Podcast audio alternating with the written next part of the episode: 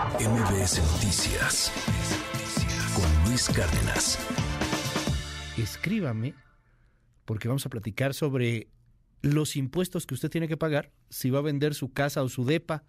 Sí, pues hay que pagar impuestos, ni modo.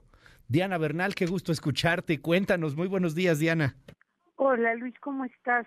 Feliz día. Sí, es importante tener en cuenta esto cuando vamos a vender nuestra casa o departamento habitación, porque sobre el precio de venta que nos están ofreciendo o el que finalmente acordamos vender, vamos a tener que pagar en muchos casos el impuesto sobre la renta, el cual puede representar un porcentaje importante de 20, 30% del precio de la compraventa.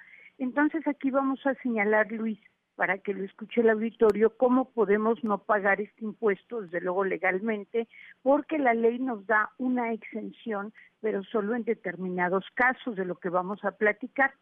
En primer lugar, tiene que ser tu casa habitación o tu departamento habitación, tienes que vivir allí.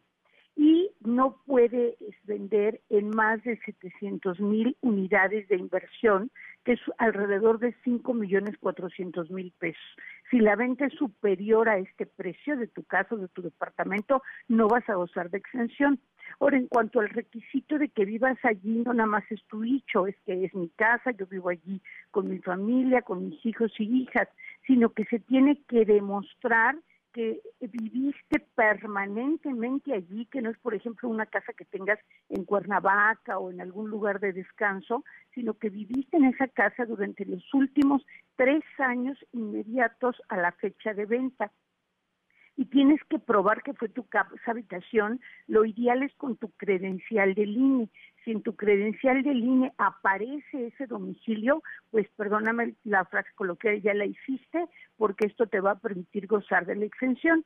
Si en tu credencial del INE, pues no la has actualizado por diversas circunstancias, aparece otro domicilio, tienes necesariamente que presentar los comprobantes fiscales que durante los últimos 36 meses te haya pedido la Comisión Federal de Electricidad o algún servicio de telefonía fija. Y si eso tampoco lo tienes, puedes presentar 36 estados de cuenta mensuales expedidos por algún banco o bien por alguna tienda comercial en la que tengas alguna tarjeta de crédito. Ahora, si por ejemplo la persona tiene el recibo de luz a nombre del esposo, del, del cónyuge o de la esposa, es necesario que este recibo esté a nombre del dueño o dueña de la casa. Necesariamente tiene que estar los recibos estos que hemos señalado a nombre del dueño. Y finalmente, pues vamos a tener que expedir un comprobante fiscal digital por Internet. Y para aquellas personas, por ejemplo, que son asalariados, que no facturan, será el notario el que expida el CFDI, pero si alguien se dedica, digamos, a compraventa de otro tipo de artículos, no casas, allí él será, él o ella será el que tiene que expedir el CFDI. Entonces, este, pues es importante tener en cuenta estas situaciones cuando vamos a vender la casa. Muchas gente se molestan con el notario porque no les quiere dar la exención de cinco millones cuatrocientos mil pesos, pero por reglas del SAT, si no compruebas tu lugar de domicilio en esa casa en la forma que he mencionado, pues no tienes derecho a la exención y te digo, el impuesto puede ser pues bastante alto y habría que tomarlo en cuenta.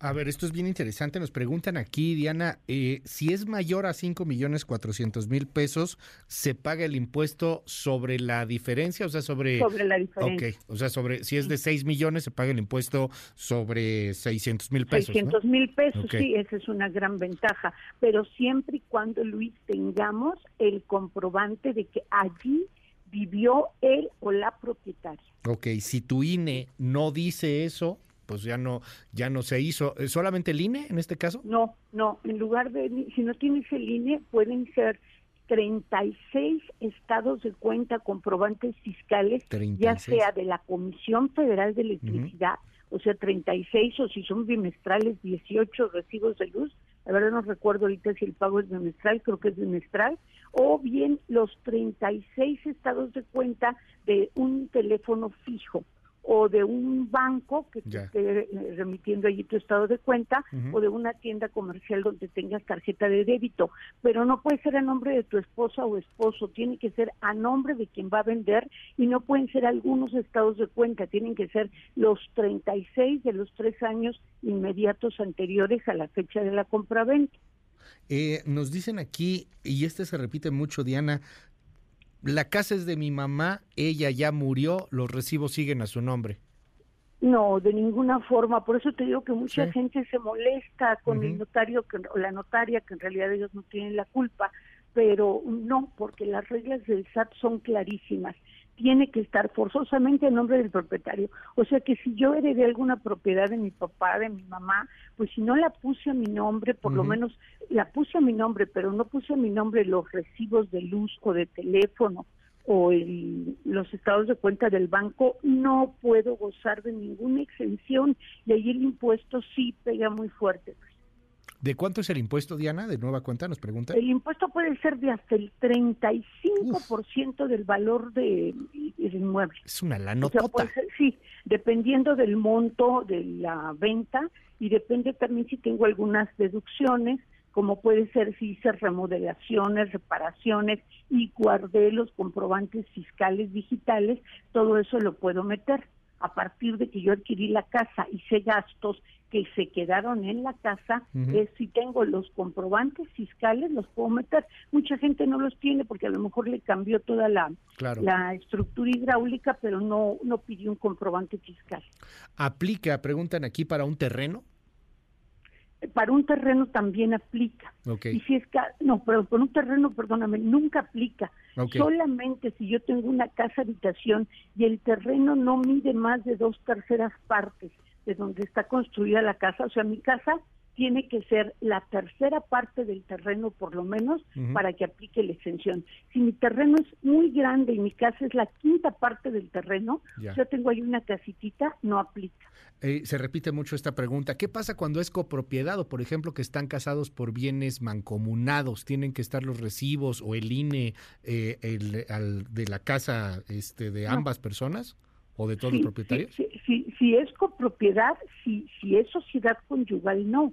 Si es sociedad conyugal no hay copropiedad, lo que hay es un em, una derecho de ambos cónyuges sobre el inmueble, pero el que vende es el dueño con autorización del cónyuge que, que, que no sea el propietario. Ahora, si hay dos propietarios, sean o no cónyuges, los dos tienen que tener recibos, fíjate, así es efectivamente.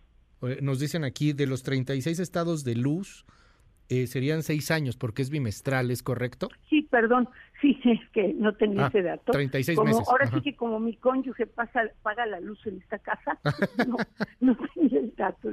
Exacto, 18 estados de cuenta de los tres últimos años. Sí, o sea, con que sean tres años, ¿no? Exacto, tres años. Ok.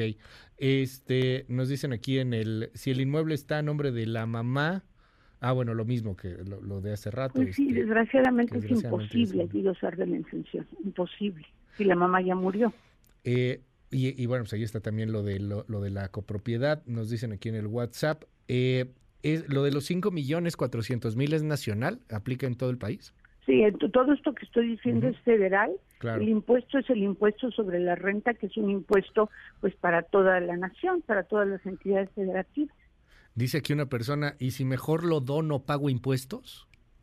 Si lo donas, no lo puedes donar a cualquier persona que no sea tu cónyuge o tus ascendientes o descendientes en línea recta. Allí no pagarías impuestos, pero si quieres simular que estás donando a cualquier persona que no sea tu familiar directo, sí pagas impuestos. Ah, mira, qué las Donaciones, las donaciones solo están exentas a tu cónyuge, a tus ascendientes o descendientes en línea recta, o sea, abuelos, padres, hijos, hijas, nietos.